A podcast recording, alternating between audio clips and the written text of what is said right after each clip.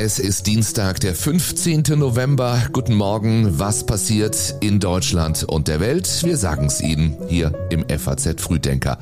Zum Beispiel ist das hier wichtig. Auf der Welt leben von heute an mehr als 8 Milliarden Menschen. Auf Bali beginnt das Gipfeltreffen der führenden Wirtschaftsmächte und Donald Trump will über seine Zukunftspläne sprechen. Gleich mehr dazu. Hier erst noch die Schlagzeilen dieser Nacht. Größte Regenwaldstaaten fordern Geld für Reduzierung der Abholzung. Andere Länder sollen Brasilien, Indonesien und die Demokratische Republik Kongo dafür bezahlen, das Weltklima zu schützen. Das ist Ziel einer neuen Vereinbarung. Warren Buffett steigt bei Taiwans TSMC ein, kauft für mehr als 4 Milliarden Dollar Aktien des weltgrößten Halbleiterherstellers. Und Frank Plasberg verabschiedet sich von Hart aber fair nach 22 Jahren. Für den Ruhestand will er den Rat eines Professors beherzigen, der oft Gast bei ihm war. Immer helle Kleidung tragen und gut riechen. Ich werde es machen. Bleiben Sie sauber. Tschüss. Die Texte für den FAZ Frühdenker Newsletter hat Sebastian Balster geschrieben. Ich bin Jan Malte Andresen. Danke, dass Sie auch heute wieder mit uns in diesen Tag starten.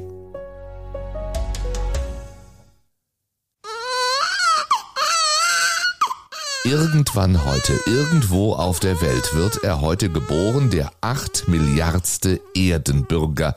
Das haben Experten der Vereinten Nationen berechnet. Rechnerisch kommen heute nämlich voraussichtlich 216.000 Babys zur Welt, 9.000 in jeder Stunde, 150 in jeder Minute. Wann und wo genau das Rekordkind geboren wird, das lässt sich nicht bestimmen. Was man weiß, die Bevölkerung wächst vor allem in Ländern mit geringem und mittlerem mittlerem Einkommen. In den armen Ländern, vor allem in Afrika südlich der Sahara, kommen schlicht und einfach mehr Menschen hinzu, als angemessen versorgt werden können. Mit Nahrung, mit Gesundheitsdiensten, mit Schulen, mit äh, Jobs. Das sagt der Bevölkerungsforscher Rainer Klingholz. Insgesamt steigt die Zahl der Menschen auf der Welt künftig nach aller Voraussicht nicht mehr so schnell wie in den vergangenen Jahren. Die 9 Milliarden Marke soll in 15 Jahren erreicht werden, die 10 Milliarden Marke erst 21 Jahre danach. Dafür sorgen Länder wie Deutschland und Japan, aber auch China und Russland, deren Bevölkerung abnimmt. Äh, in über 80 Ländern weltweit liegen die Kinderzahlen bereits unter dem Wert, der für eine stabile Bevölkerung notwendig wäre wäre. Und das ist eine gute Nachricht. Denn praktisch überall auf der Welt haben sich die Lebensbedingungen verbessert. Und wenn jetzt die ärmsten 20, 30 Länder weltweit auch von diesem Trend erfasst werden, dürfte das Wachstum äh, der Menschheit gegen Ende des Jahrhunderts ausklingen, vielleicht bei 10, vielleicht bei 10,5 Milliarden Menschen. Das wird noch ein harter Ritt sagt Bundeskanzler Scholz vorm G20-Gipfel heute auf Bali. In der Tat, es gibt viel zu besprechen, wenn sich die Staats- und Regierungschefs der großen Industrienationen und Schwellenländer heute und morgen an einen Tisch setzen. Der Gruppe der 20 gehören 19 Nationen sowie die EU an. Zusammen stehen die G20 für knapp zwei Drittel der Weltbevölkerung, drei Viertel des Welthandels und vier Fünftel der weltweiten Wirtschaftskraft. Wir arbeiten sehr hart daran, dass wir wir nicht nur klare, wichtige Aussagen treffen können zu all den Themen, die die Welt miteinander auch bewegen, der Klimawandel, die Gesundheitskrise, der Hunger in der Welt, die ökonomischen Entwicklungen, sondern eben auch die Fragen, die sich drehen um den, den Frieden und die Konsequenzen des russischen Angriffskriegs auf die Ukraine. Und das eben wird der harte Ritt, meint der Kanzler. Wichtige G20-Mitglieder wie China und Indien haben sich bei den Abstimmungen zur Verurteilung des Angriffskriegs ja der Stimme enthalten. Russlands Präsident Putin lässt sich auf Bali von Außenminister Lavrov vertreten. Ob es angesichts der Meinungsverschiedenheiten am Ende das übliche Gruppenfoto mit allen Teilnehmern geben wird, ist ungewiss. Schon gestern haben sich US-Präsident Joe Biden und der chinesische Präsident Xi Jinping vorab zu einem Zwiegespräch getroffen.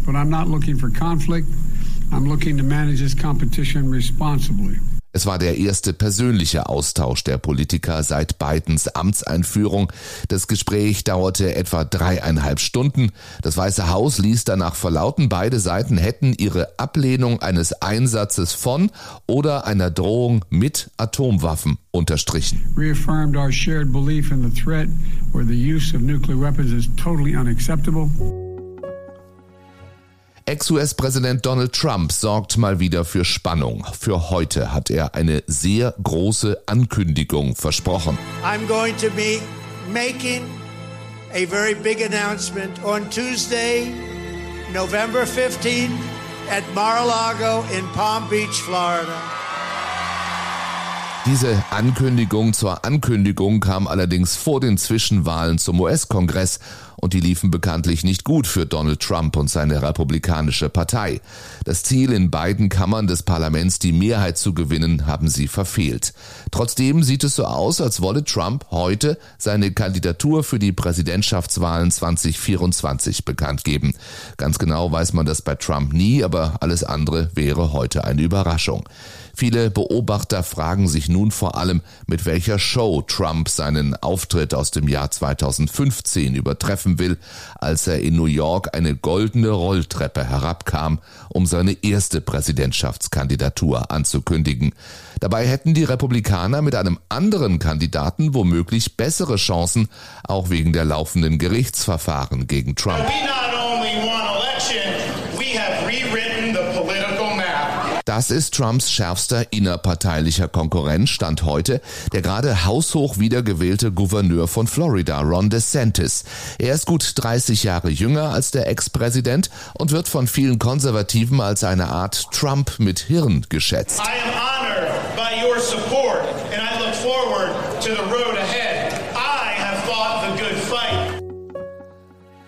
Die Verteidigungsminister der Europäischen Union reden heute in Brüssel über weitere Hilfen für die Ukraine im Krieg gegen Russland. Bislang hat die EU der Ukraine nach Angaben ihres Außenbeauftragten Borrell Militärgerät im Wert von mindestens 8 Milliarden Euro überlassen, etwa die Hälfte dessen, was die USA an Hilfe geleistet haben. Now more than ever, we have to support Ukraine, Ukrainian people. They are fighting, defending their country and we have the moral duty to support them. Wir müssen die Ukraine und das ukrainische Volk mehr denn je unterstützen, sagt Josep Borrell vor einigen Tagen schon. Gestern haben sich die EU-Außenminister auf eine Ausbildungsmission für die ukrainischen Streitkräfte verständigt. Bis zu 15.000 ukrainische Soldaten sollen in den kommenden Monaten in Deutschland, Polen und in anderen EU-Ländern ausgebildet werden. Nach dem Treffen in Brüssel sagt die deutsche Außenministerin Annalena Baerbock, was Freiheit wirklich bedeutet, das sehen wir in diesen Stunden, das haben haben wir am Wochenende in Cherson gesehen, wie Menschen die Erleichterung anzuspüren war, wie Mütter ihre Söhne in die Arme nahmen, weil sie nach neun Monaten furchtbarer Belagerung endlich wieder frei atmen können.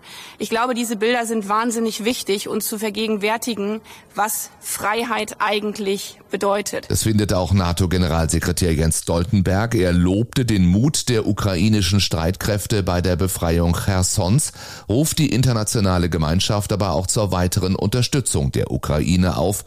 Dem Land stünden nun schwierige Monate bevor. Putins Ziel ist es, die Ukraine in diesem Winter kalt und dunkel zu lassen, so Stoltenberg. Putin's aim is to leave Ukraine cold and dark this winter. So we must stay the course.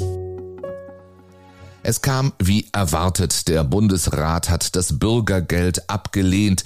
Die Union ist vor allem gegen die vorgesehenen Schonvermögen und die im Vergleich zu den geltenden Regeln geringeren Sanktionsmöglichkeiten. Wir werden jetzt in den nächsten Tagen die Gespräche suchen.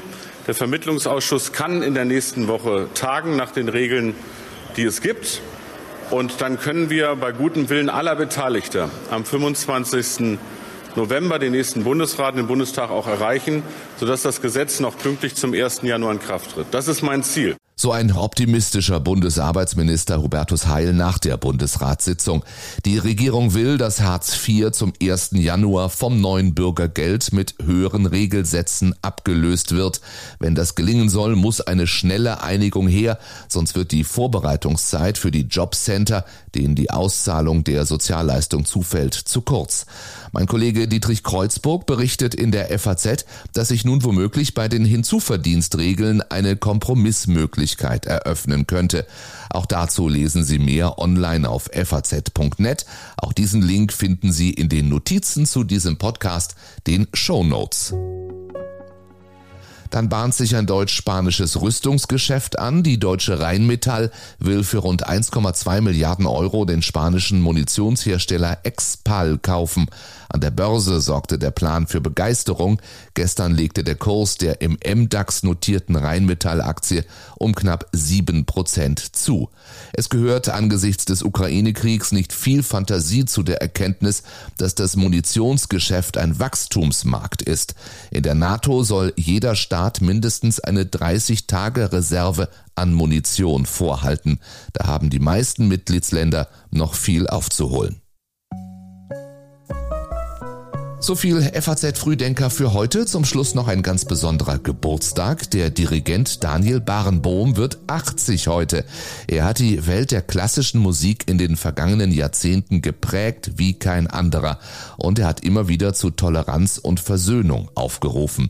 Mehr über sein Leben, das als Wunderkind begann, lesen Sie heute auch online auf faz.net. Ich wünsche Ihnen einen schönen Dienstag und wenn Sie mögen, hören wir uns morgen früh wieder. Ab sechs sind wir da.